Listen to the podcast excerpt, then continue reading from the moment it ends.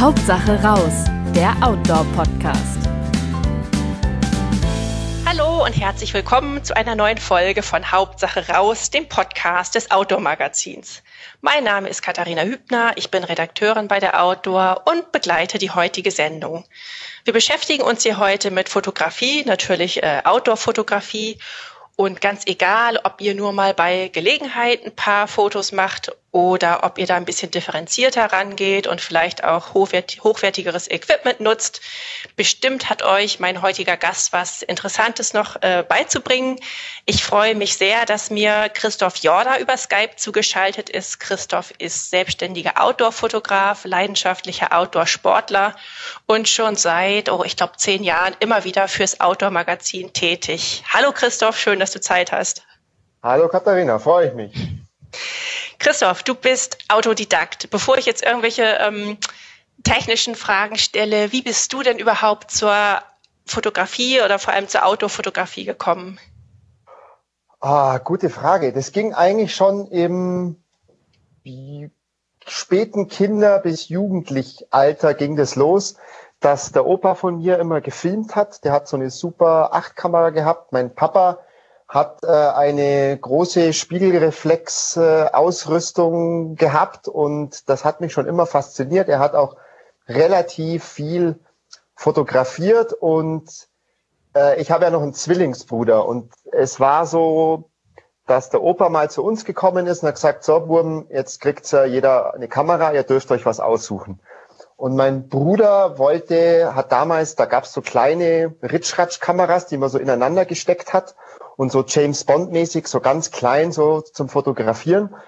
Und ich wollte damals nur das größte, fetteste Ding, was einfach am professionellsten aus, ausgeschaut hat und habe dann eine rot lackierte Minolta bekommen. Und seitdem war ich dann eigentlich schon immer so ein bisschen auf Fotografie. Und der Papa hat mir natürlich dann auch ziemlich viel beigebracht, so mit Blickwinkel ändern, leg dich auf den Boden, bauen Rahmen drumrum. Und so ging das eigentlich los. Und irgendwann mal äh, habe ich auf Fuerteventura gearbeitet. Und da war auch ein Fotograf und mit dem habe ich mich angefreundet. Der hat mir ziemlich viel beigebracht. Und dann habe ich eine Palme fotografiert. Und dann ist damals der Robinson Club auf mich zugekommen und hat gefragt, ob sie dieses Bild nicht äh, am Flughafen für Werbung verwenden dürfen und haben mir dann so viel Geld gezahlt, was ich äh, damals äh, als, äh, als äh, wie soll, Schnupper, Schnupper-Animateur in einem Jahr hätte verdient. Und da habe ich mir gedacht, okay, äh, das mit der Fotografie muss ich mir mal ein bisschen genauer anschauen. Das ist ja gar nicht so schlecht, wenn ich ein Foto mache und da so viel Geld dafür krieg. Also damals, das waren noch andere Zeiten wie heute. Und ähm, ja, und dann war Fotografie immer so ein bisschen so ein Teil von meinem Leben. Und ich bin im Allgäu aufgewachsen und da ist man natürlich viel in den Bergen unterwegs viel beim Skifahren, Snowboarden, Klettern und sonstige Sachen. Und es muss halt immer einen Deppen geben, der die Kamera hält und die Wahnsinns-Action irgendwie festhält. Und das war dann immer mehr ich. Und irgendwann mal ist mir dann das Bild wichtiger geworden, wie jetzt selber diesen Powder-Turn zu fahren. Und so bin ich da so ein bisschen reingewachsen. Habe dann Assistenzen gemacht bei äh, bekannten Outdoor-Fotografen ja, und bin dann also schön langsam äh, zur Professionalität reingerutscht. Aber hast ja. du doch irgendwas äh, gelernt, dann trotzdem eine Berufsausbildung gemacht oder tatsächlich? Ich habe was Gescheites gelernt, ja. ich habe, äh, ich bin äh, ähm, gelernter Hotelfachmann und habe aber schon während meiner Ausbildung gemerkt, ähm, das wird nichts. Das ich und Hotel, das wird einfach nichts. Also da habe ich damals mit 16 angefangen, mit 19 aufgehört und äh, bin dann, in, wie gesagt, ein halbes Jahr nach Fuerteventura, war dann ein Jahr äh, in Amerika und in Kanada auf so einer Tournee, bin dann zurück, habe mein Zivi gemacht, habe mit einem Freund einen Kletter- und Modeladen aufgemacht und das war auch die große Rettung für mich, äh, was die Fotografie angeht, weil ich musste dann als junger Fotograf nicht über einen Preis irgendwo irgendwie reinkommen, mhm. sondern hatte durch den Laden einfach ich sage jetzt mal, mein finanzielles Grundrauschen und konnte mir von Anfang an äh, aussuchen, für wen und für was ich fotografiere und habe immer eigentlich Lust auf meine Aufträge gehabt und habe natürlich auch das Privileg, Privileg gehabt, dass ich mit Freunden zusammenarbeite und wenn dann irgendwie das Wetter gut war und einen halben Meter Neuschnee war, äh, habe ich gesagt, Jungs, sorry, jetzt ist zwar Dienstag, ich müsste im Laden stehen, aber ich, ich muss jetzt fotografieren gehen mit dem und dem und habe mir halt dann so die Zeit genommen und konnte so einfach äh, ein vernünftiges Portfolio aufbauen.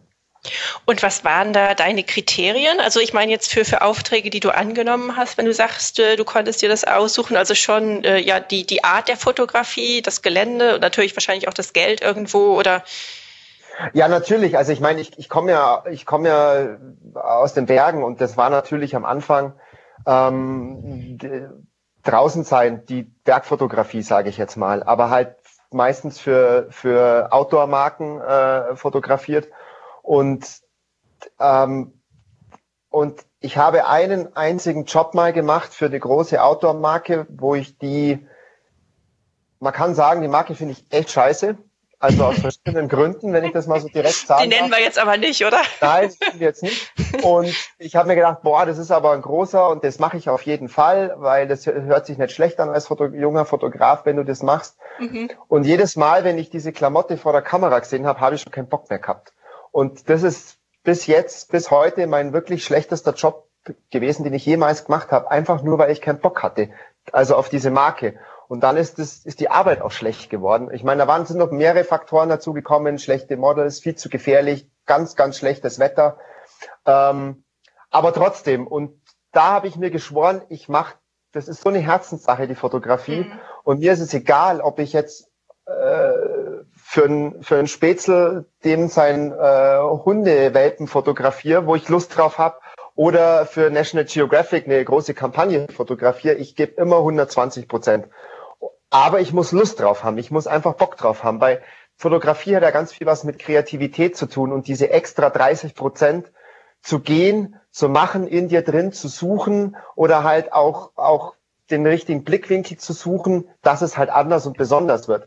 Und wenn du die Lust nicht hast, dann kannst du es für mich, für meinen Job gleich mal bleiben lassen, weil dann bist du auswechselbar und dann kann es ein anderer den Job auch machen. Und da habe ich das gemerkt und das, da habe ich sehr viel Lehrgeld dafür gezahlt. Und ja. Und war, so, der, war der Kunde dann auch nicht zufrieden oder war das jetzt eine subjektive Empfindung, dass das der keine Kunde, Bilder waren? Der Kunde war am Anfang total unzufrieden, mhm. also total unzufrieden, hat mir ganz böse Mails und Anrufe, was das soll, dass ich solche Bilder abgebe äh, hat mir dann einen total unverschämten Vertrag rübergeschickt. Äh, das war quasi so ein richtiger Sklavenknebelvertrag, den ich nicht unterschrieben habe. Also eigentlich hätte der Kunde auch kein Recht an diesem Bild gehabt. Und für mich war das Thema dann gegessen. Ich habe mir geschworen, ich werde nie wieder für euch fotografieren. Gehe auf die ISPO. Und das ist wirklich einer der größten Autohersteller. Und das war ein Riesenstand, ein Riesenstand. Und der war komplett nur mit meinen Fotos voll. Mhm. Und äh, da war dann nochmal, ich hätte ihn natürlich verklagen können und ich hätte einen Riesenfass aufmachen können, äh, weil ich alle, äh, alle, alle guten Geister auf meiner Seite hatte, weil kein Vertrag unterschrieben und gar nichts. Aber ich habe das Fass nicht aufgemacht. Ich habe mir nur geschworen, das war's. Mhm. Und, ähm, und das ist auch seitdem nie wieder vorgekommen, muss man sagen. Also das ist, äh, also weil ich wirklich selektiv war und ich wirklich immer noch in der privilegierten Lage bin, dass ich mir das mehr oder weniger aussuchen kann, für wen und für was und was ich fotografiere. Was macht denn, äh, was macht denn ein wirklich gutes Bild aus? Also du sagst, du brauchst natürlich Kreativität dafür und du musst Lust drauf haben, aber das ist ja nicht alles. Nee, ich glaube, wenn es berührt. Also wenn es den Betrachter berührt und wenn, wie soll man sagen, also mein Job als Fotograf ist es ja ähm, für mich handelt Fotografie ganz, ganz viel mit Gefühlen. Ja, egal ob ich jetzt in, in der Müllstadt unterwegs bin, in Kairo und da eine Reportage mache, äh, die zwei Hochzeiten, die ich im Jahr vielleicht für Kumpels fotografiere oder fürs Outdoor-Magazin unterwegs bin, geht es immer darum, dass ich ein gewisses Gefühl habe. Und das kennen alle von uns, weil alle von uns heutzutage mit dem Handy fotografieren. Und immer wenn du das Handy oder das, das Foto rausziehst und ein Bild machst, musst du dich ja selber fragen, hey, warum will ich dieses Bild jetzt machen? Weil irgendwas ist ja, dass ich mhm. das festhalten will. Es hat ja was mit einem Gefühl zu tun. Und ein gutes Bild, ein guter Fotograf schafft dann durch seine Bilder oder durch das Bild dieses Gefühl zu transportieren für den Betrachter. Also wenn wir zwei jetzt in Norwegen unterwegs sind, was wir ja auch waren, mhm. und an einem schönen Wasserfall oder weiß ich was stehen, hast du ein Gefühl, habe ich ein Gefühl. Und ich mache dieses Foto und dann soll der Autorleser sein Magazin aufmachen und dann möglichst das gleiche Gefühl soll durch das Foto transportiert werden, soll der das gleiche Gefühl haben, als was wir hatten, als wir an diesem Wasserfall standen.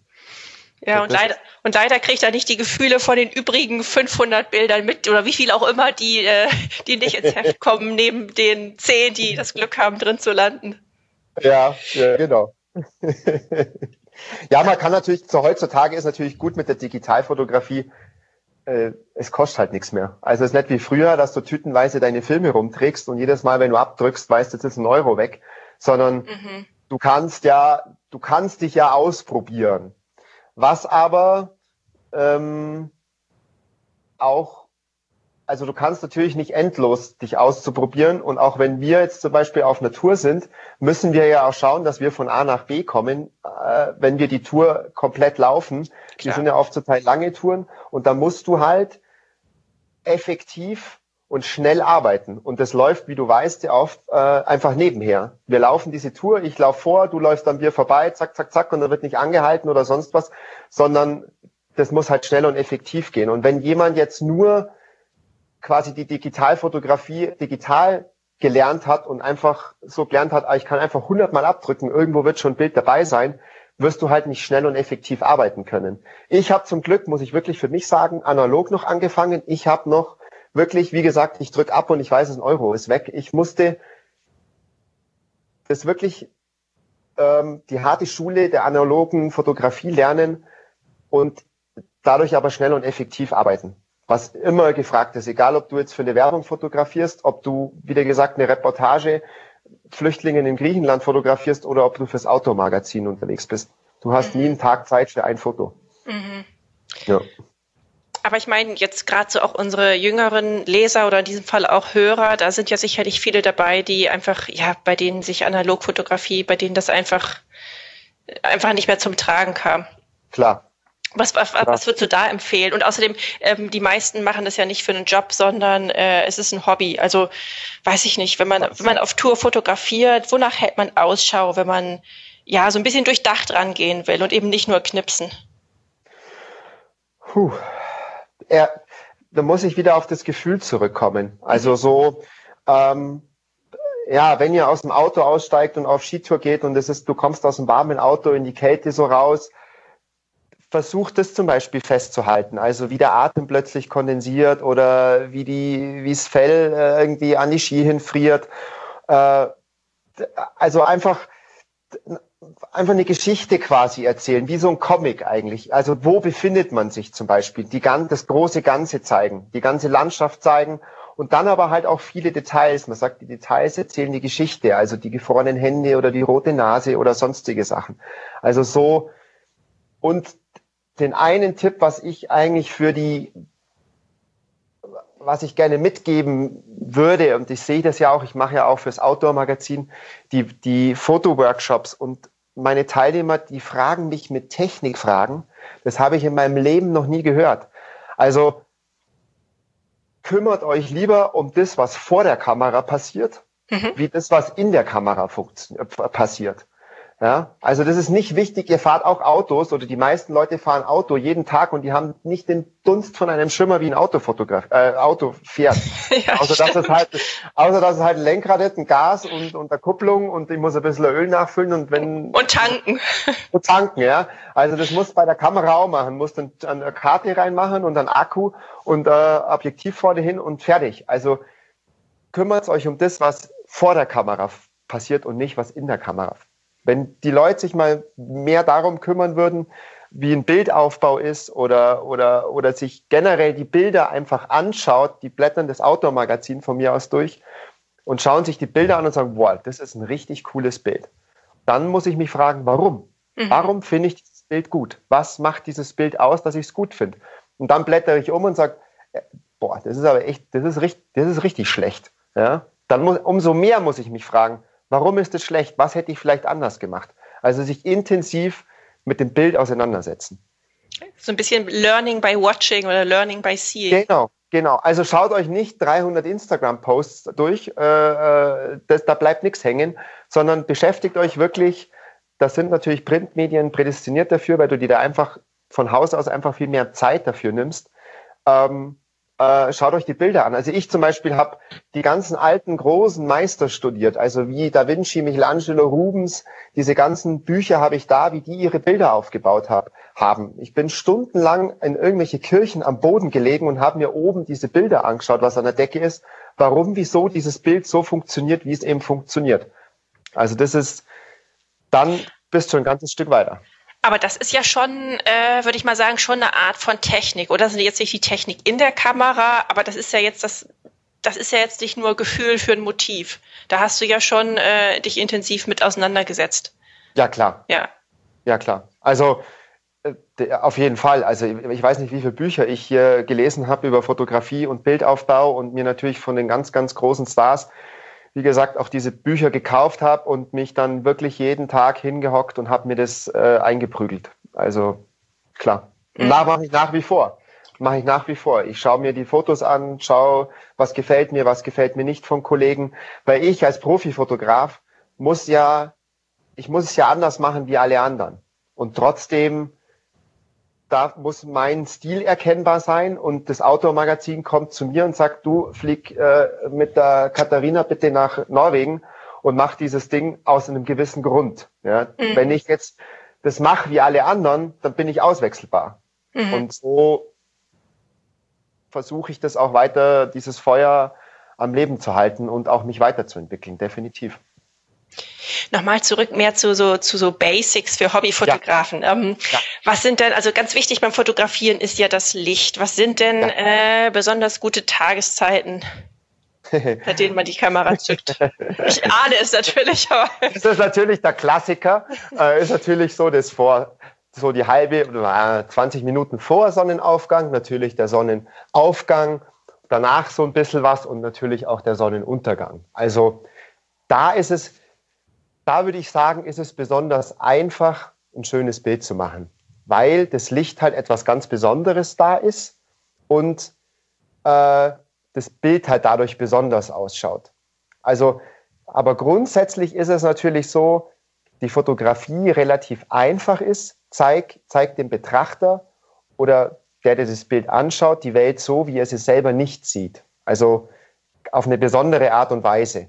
Und das kann man natürlich mit Kreativität lösen, also mit Blickwinkeln, mit äh, besonderen Aufnahmetechniken, natürlich auch mit schönem Licht. Ähm, oder die andere Variante ist natürlich die, was leider, wie ich finde, viel zu viel machen, die halt das dann irgendwie in Photoshop zusammenbasteln und noch 22 äh, Moody Lofotenfilter von irgendwelchen Instagrammern drüber haut und dann schaut das Bild auch anders aus äh, und besonders aus, ist aber nichts Besonderes. Grundsätzlich finde ich, hat jede Tageszeit seinen besonderen Reiz und kann man für sich nutzen. Aber natürlich nochmal, um das zu sagen, das schöne Licht und das ganz Besondere ist natürlich der Sonnenaufgang und der Sonnenuntergang. Klar.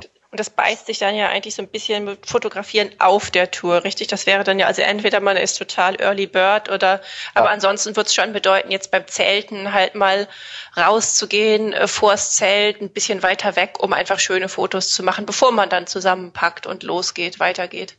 Definitiv. Also, also es gibt so einen Spruch, a good photo never comes, comes easy. Also das ist jetzt, um jetzt das Wahnsinnsbild natürlich zu machen, ähm, das möchte ich jetzt bezweifeln, dass das so auf der Tour einfach mal so nebenher passiert. Mhm. Kann natürlich sein, aber äh, wenn du jetzt rausgehst, um jetzt das Wahnsinnsbild zu machen, dann ist da natürlich schon auch Planung dahinter und und und ja, dann muss man vielleicht auch mal oben auf dem Berg irgendwie bivakieren, um das schöne Licht dann zu kriegen, um den besonderen Moment. Also das ist natürlich schon klar dann. Also das ist so, mal jetzt um, um 10 Uhr aufstehen, ein bisschen wandern gehen und dann äh, nebenher ein bisschen fotografieren.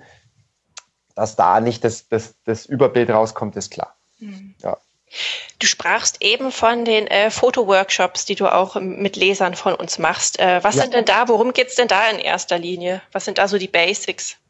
Ähm, die da, das ist ganz interessant. Also da gehen wir ja, da gehen wir ja, äh, machen wir eigentlich eine Outdoor-Magazin-Tour. Also wir, wir machen eigentlich, wie man das im Outdoor-Magazin liest, man macht eine Hüttentour oder sonst irgendwie was und ich nehme dann quasi die Leute mit und zeige denen, so wie ich das halt machen würde. Das ist jetzt natürlich nicht der, der, die in Stein gemeißelte Fotomeinung, sondern sie dürfen, können mir einfach so ein bisschen über die Schulter schauen, wie ich was mache. Ich erkläre, warum, wieso, weshalb ich das jetzt hier anhalte und mache.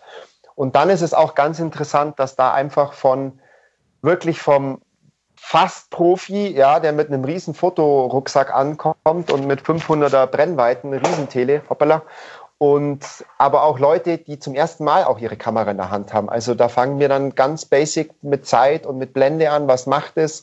Äh, was machen die verschiedenen Objektive? Ich habe auch meine ganzen Objektive zum Beispiel dabei, wo die Leute dann auch einfach mal ausprobieren können, auch mal eine große Kamera von mir aus in der Hand haben. Und da gehe ich natürlich dann auch auf die, auf die Wünsche und auf die Bedürfnisse der, der unterschiedlichen Leute ein und zeige ihnen halt auch verschiedene Aufnahmetechniken, wie wir vorhin schon gesprochen drüber, dieses Gefühl transportieren. Mhm, mh. ja. Und wo du gerade ansprichst, das ähm, unterschiedliche Equipment, was die da mitbringen, ähm, ja, das, das äh, führt natürlich zur Frage, was braucht jetzt jemand, der, sagen wir mal, der bisher ähm, oft und gerne mit dem Smartphone Fotos gemacht hat und wie so viele und sich dann sagt, äh, ah, naja, jetzt, jetzt möchte ich einen Schritt weitergehen. Ich, ich möchte mir eine Kamera kaufen, die ein bisschen mehr kann. Worauf, worauf muss ich da achten? Ähm, das Allerwichtigste ist, dass du das Ding mitnimmst. Also es hilft jetzt. ja, ja ist so. Ja, ist wirklich so. Ja, also die Leute. Äh, also, also nicht zu schwer auf jeden Fall. Genau. Also die Leute investieren haufenweise Kohle, haben diesen riesen Prügel äh, mit da, daheim liegen und denken sich, oh, heute sind es wieder 1000 Höhenmeter. Äh, puh, ich nehme nur das Handy mit ja, und dann auf gut Deutsch beißen sich in den Arsch, weil oben es mega Licht ist, dann hätten sie es doch lieber mitgenommen.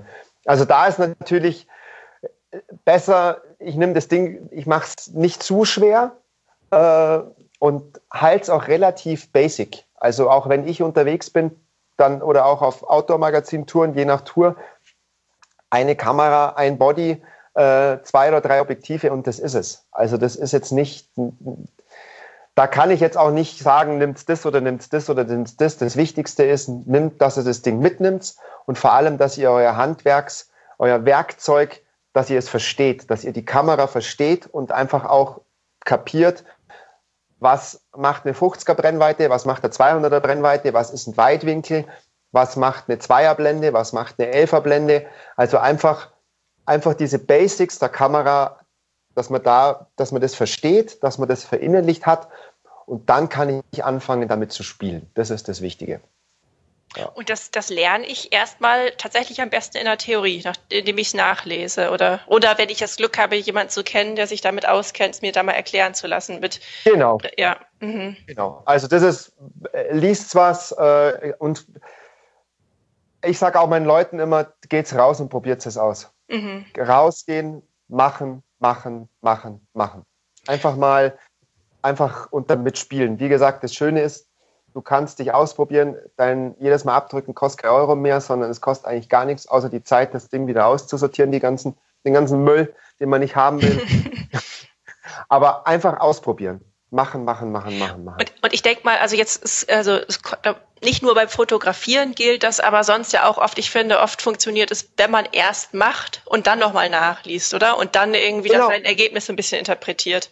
Genau, du kannst ja einfach mal lesen, äh, ich, ich schraube ein 50er äh, oder ein 50er Objektiv vorne drauf und dann schaue ich, was die kleinste Blende mit 1,4 oder 1,6 macht. Ja, dann stelle ich mir halt irgendwo ein Männchen in die Landschaft oder, oder, oder ein Teddybär und dann fotografiere ich den mal mit dem gleichen Abstand mit einer 1,4er Blende und dann mache ich das extrem und schaue mal, was bei einer 22er Blende oder bei einer 32er Blende passiert. Und, und, und was wird passieren, um das jetzt mal äh, also, die, der Profi ähm, spricht, der für den ist alles selbstverständlich. Ja, ähm, also wenn du natürlich eine, also wenn du die Blende ganz aufmachst, wie beim Auge. Wenn das, wenn es dunkel wird, dann wird die Pupille ganz groß, dann kommt ganz, ganz viel Licht rein. Das heißt, ich habe ganz, ganz wenig scharf nur. Also wenn ich jetzt eine, eine 2,8er Blende, eine 3,2er oder sowas nehme, dann kann ich machen, dass nur das Auge von meinem Porträtierten zum Beispiel scharf ist. Und die Zeit wird aber auch ganz schnell. Also ich habe dann irgendwie ein Tausendstel oder ein Zweitausendstel und die Wassertropfen werden dann eingefroren. Und genau das Gegenteil ist natürlich, wenn ich eine 22er Blende mache oder sowas. Das heißt, ich mache die ganz zu. Es kommt ganz, ganz wenig Licht rein.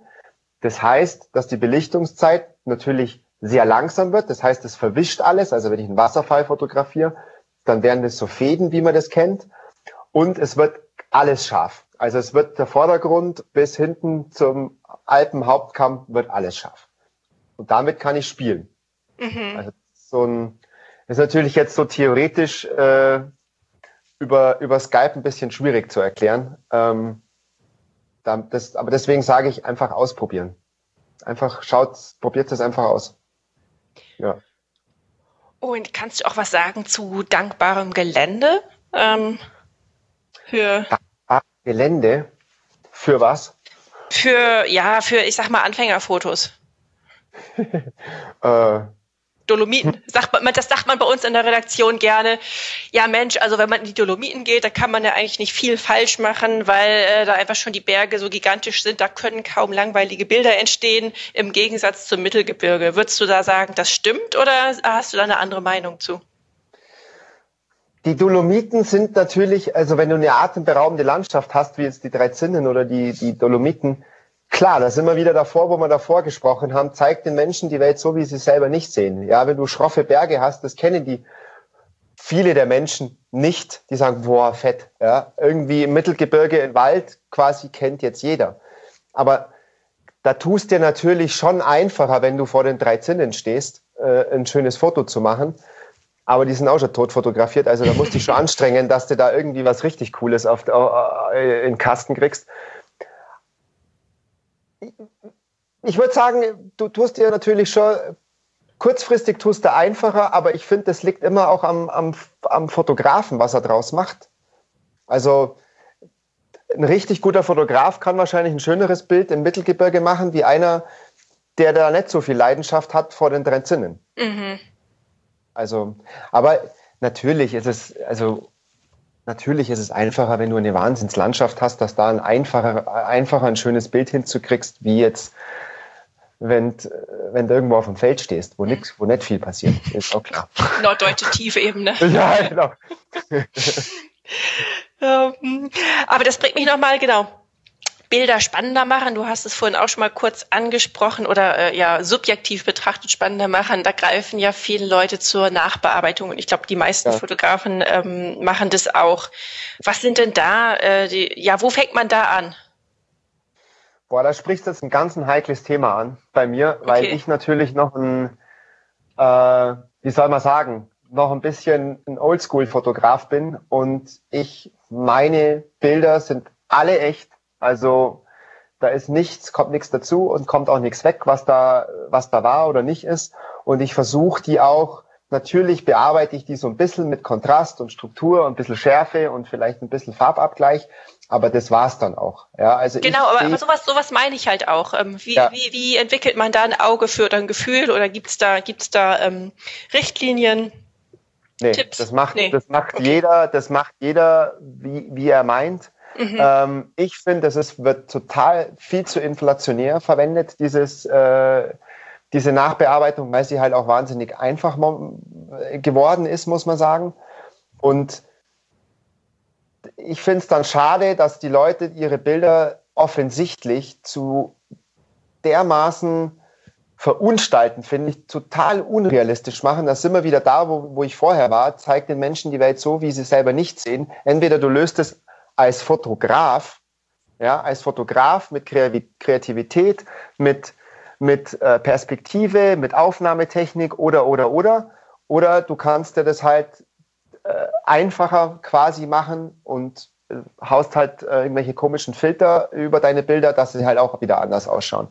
Und das finde ich wirklich schade, dass die Leute irgendwelchen Trends gerade hinterherlaufen, irgendwelche Filter drüber klatschen, die dann in drei oder vier Jahren schon wieder so ein Bild hat ja länger Bestand, nicht mehr modern sind und dann hast halt, dann schaut es halt irgendwie komisch aus. Und ich selber sehe mich als Fotograf und mache das so realistisch wie möglich, meine Nachbearbeitung, mhm. dass sie mhm. auch nachvollziehbar ist. Und wenn das Licht halt nicht passt, dann passt es halt nicht. Da wird kein neuer Himmel eingezogen oder sonst irgendwie was. Also das ist halt, und da sind zum Glück auch die großen relevanten äh, Magazine, muss man auch sagen, und auch äh, Fotowettbewerbe, da musst du immer das RAW mitschicken, dass du siehst, dass das Ding echt ist und nicht irgendein zusammengebastelter Quatsch ist. Mhm. Ja.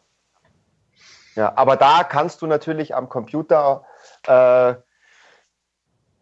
musst du auch ein, ein RAW, also ich fotografiere in einem RAW-Format. Das heißt, was es ist, es ist einfach roh, es ist ein Rohbau quasi. Das muss man ein bisschen nachschärfen, da musst du ein bisschen den Kontrast machen, sonst druckt dir das keiner ab.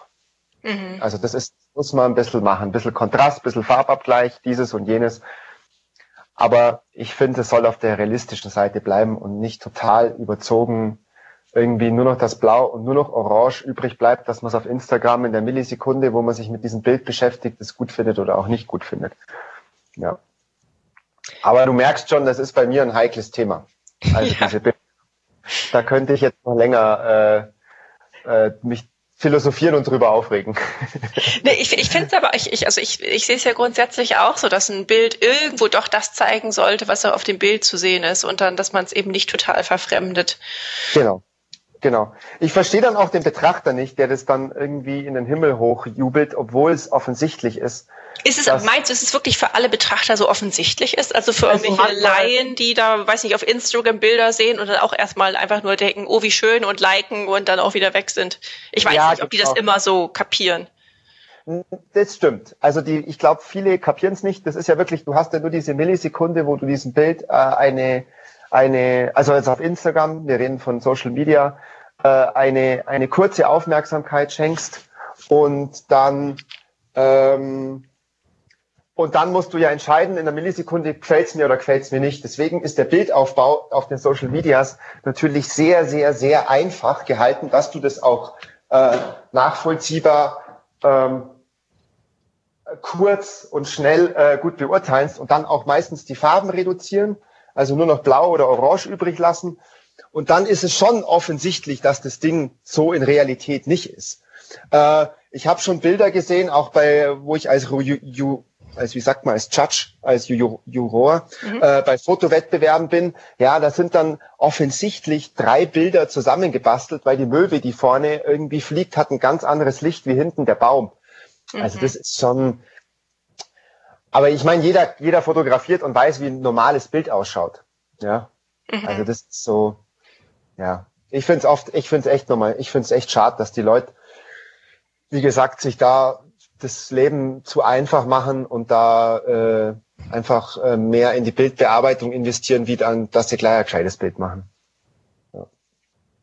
Ich will noch mal kurz ein anderes Thema ansprechen. Und zwar, wenn man jetzt äh, eine lange Tour macht, wie das ja auch viele ja. von unseren äh, Lesern machen oder in diesem Fall Hörer, in, in Skandinavien zum Beispiel, ähm, Trekking mit Zelt und ähm, ohne, dass man jetzt irgendwo was aufladen könnte. Ja. Worauf muss ich da achten? Äh, in Sachen Speicherkarten oder dass du von allem genügend dabei hast. Akkus oder ja. Ja, ja also also da ist immer wieder beim Thema, also klar ist natürlich, du, du schaust, dass du möglichst leicht mit deinem Equipment bist, dass du äh, auch dahin kommst, wo du hinkommen willst und nicht deine Fotoausrüstung dich dadurch zwingt, dass du halt äh, dass du umdrehen musst oder dass es zu schwer ist oder du zu viel Energie verbrauchst. Sag einmal und ganz kurz, einmal so eine, so eine konkrete Zahl, so ein Anhaltswert, weil ähm, nichts nicht zu schwer ist ja auch so ein bisschen relativ. Ähm, was, was nimmt man da als Hobby fotografierender? Also welche, welches Gewicht sollte es nicht überschreiten? Ich würde mal sagen, zwei Kilo, mhm. schätze ich jetzt mhm. mal, zwei, zweieinhalb Kilo. Also auf, so, auf solchen Touren wie habe ich einen Body dabei und drei Objektive, das ist es.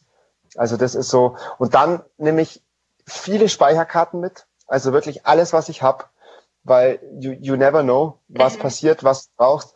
Und natürlich auch habe ich auch alles da, alles an Akkus dabei, was, was ich habe, was ich, weil und dann halt da sind wir dann wieder beim Thema, wo wir vorher waren.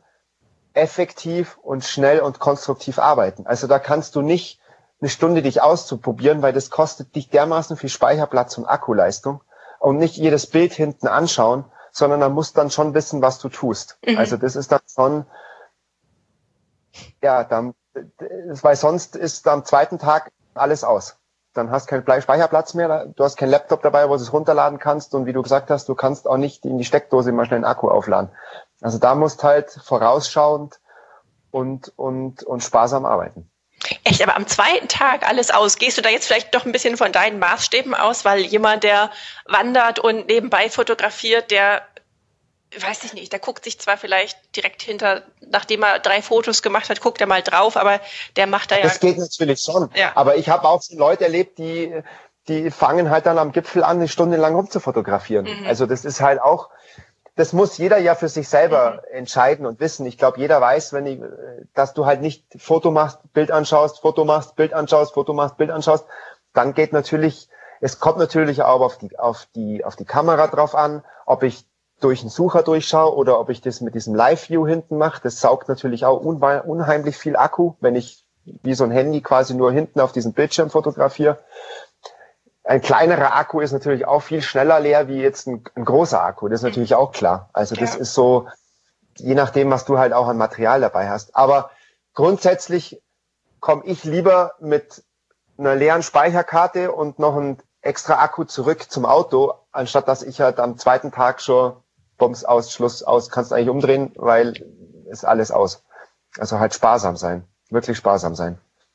Wie geht's dir denn eigentlich, wo du auch gerade sagtest, lieber kommst du selbst? Also wenn du jetzt kein, wenn du nicht äh, mit irgendeinem Auftrag unterwegs bist, sondern im privaten Urlaub mit der Familie, wie geht's dir da ja. mit Fotos machen? Kannst du das auch mal ausblenden oder? Schwer. Schwer. Ganz schwer. Also ich muss, ich war jetzt im, im Sommer mit der Familie äh, Surfurlaub acht Wochen mit dem Wohnmobil unterwegs und ich glaube, ich habe drei oder vier Tage habe ich geschafft, kein Foto zu machen. Von acht Wochen, ich, okay, Glückwunsch. Und dann bin ich, äh, also ich bin mit fast 10.000 Bildern zurückgekommen. Nach acht Wochen äh, Urlaub. Ähm, 10.000 Bilder und dann sichtest du die alle oder wie, wie geht das ja, denn? Dann ja, musst, brauchst du noch mal acht Wochen. Nee, nicht nee, ganz. Nee, da brauche ich viel länger. Ich bin jetzt immer noch in der Auswahl, weil ich muss halt zwischendrin auch noch äh, äh, Jobs machen, die Aha. natürlich Vorrang haben, wie der Spaß. Ähm, ja, da bieten sich halt so viel coole äh, Situationen und, und so tolle Sachen und halt gerade wenn man jetzt, also ich mit meinen zwei kleinen Kindern unterwegs bist, du, du merkst halt, wie, wie einzigartig Zeit auch wird.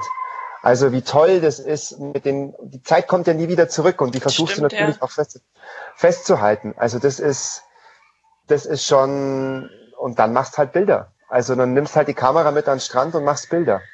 Also das ist schon, dann rattert's halt ein bisschen im, im Karton. Ja, und, und, und dann stehen dann irgendwann bei euch, ich weiß nicht, 100 Fotobücher im Regal oder behältst du das alles digital oder, oder, oder entwickelst ähm, die schönsten noch oder wie läuft das dann? Ja, also von, es hängen genau zwei Bilder bei uns. okay. Ah, jetzt Weihnachten kommen wieder ein paar dazu. Aber äh, meine Frau, die hockt sich dann hin und macht dann wirklich für, von jedem Jahr ein Fotobuch mhm. was auch cool ist, weil sonst wird es, ich hätte da nicht die Zeit und die Muße dafür. Und so nimmt man halt dann äh, die Bücher raus und äh, schaut sich das wirklich nochmal an in Ruhe, wie dass man da auf, dass die auf, dem, auf der Festplatte irgendwo verschimmeln, gell? Ja, eh, das ist echt schön, wenn man sowas macht, ja. Ja, das ist super. Das muss man echt machen. Also die Zeit, weil wie ist halt Print und Print ist was anderes, wie wenn du es halt digital siehst. Ja. Und dann hockst dich halt auch mal hin und nimmst dir das Buch von 2018 und schaust mal durch, was alles so passiert ist. Das ist ja nicht immer nur der Urlaub, sondern das ist halt einfach grundsätzlich so, was so im, im Leben so passiert und dann hast du es ja auch. Und das ist auch ein Stück weit, warum ich fotografiere. Ein Grund ist, dass es, dass ich der festen Überzeugung bin, dass irgendwann mal im Leben ist die Erinnerung das Wertvollste, was du hast. Mhm. Und das sehe ich jetzt an meiner 95-jährigen Oma. Ja, das Allerschönste ist, wenn du dir irgendwelche Bilder, wo wir nur klein waren, vom Angeln irgendwie schickst oder sonst irgendwie was und die ausdruckst und dir gibst oder ein Fotobuch eben machst. Das ist das Allerschönste. Ja. Die, die versteht das auch noch alles voll. Das ist also, die ist Vollgas. Die ja, hat von mir, die hat letztens zu ihrem 94. Geburtstag hat die so einen digitalen Bildschirm bekommen. Da haben wir hinten so einen Stick drin und den kriegt sie immer wieder vollgeladen mit neuen Bildern und dann schiebt sie den rein und dann schaut sie sich da die Bilder an. Ah, cool. Ja, die ist voll fit, das ist super.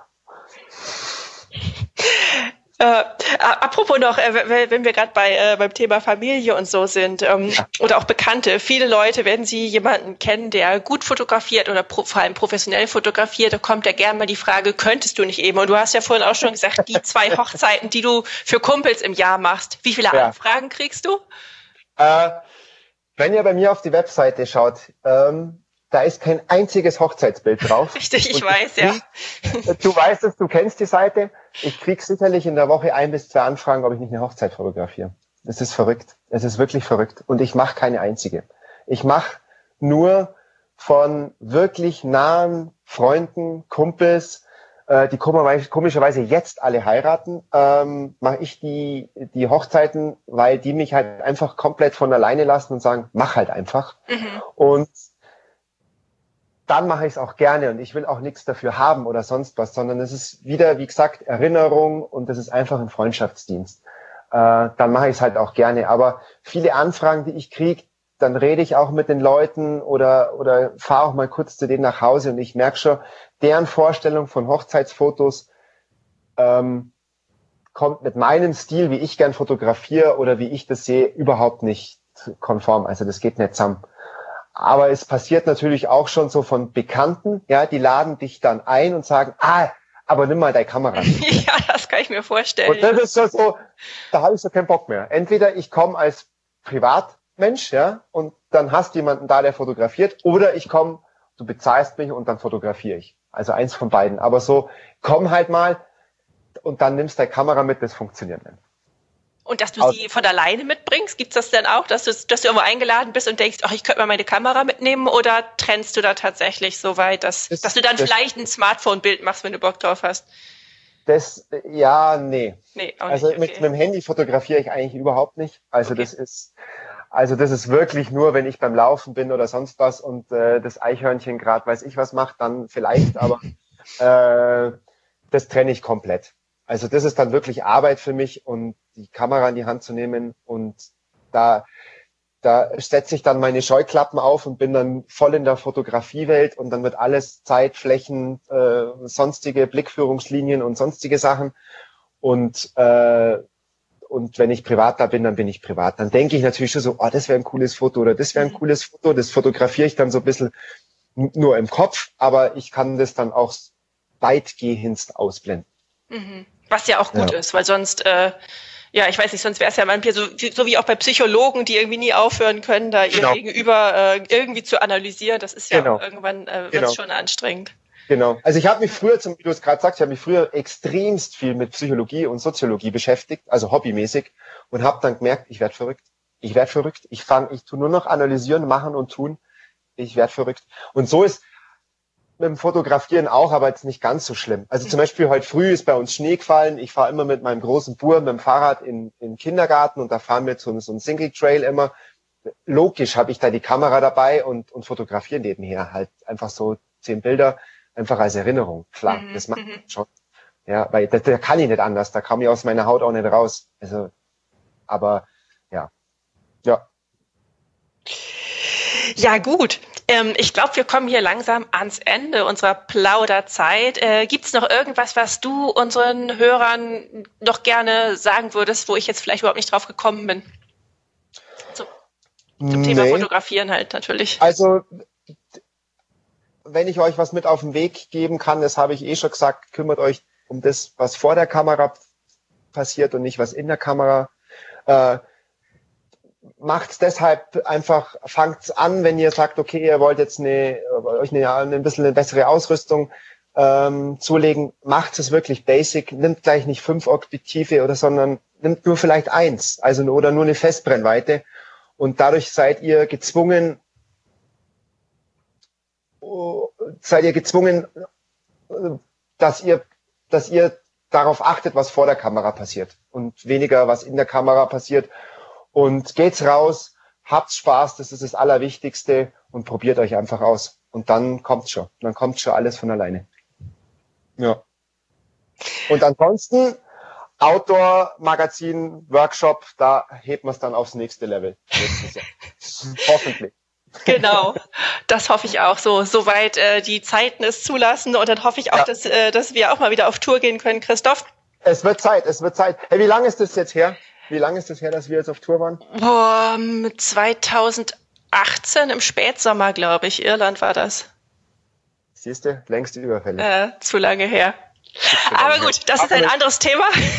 Jetzt, äh, Christoph, danke ich dir erstmal, dass du Zeit für uns hattest. Ja, gerne. Hat mich gefreut. Mich auch und äh, hat ja genau. Ich hoffe, ihr konntet äh, was mitnehmen da draußen und äh, genau. Wenn euch unser Podcast gefällt und ihr dann keine Episode mehr verpassen wollt, dann abonniert uns gerne gleich hier oder auch unsere Newsletter auf www.outdoor-magazin.com und natürlich findet ihr uns auch gedruckt am Kiosk oder per Abo in eurem Briefkasten und ebenso auf Facebook und Instagram. Bis bald zum nächsten Mal. Ciao. Ciao, Servus. Hauptsache raus, der Outdoor-Podcast.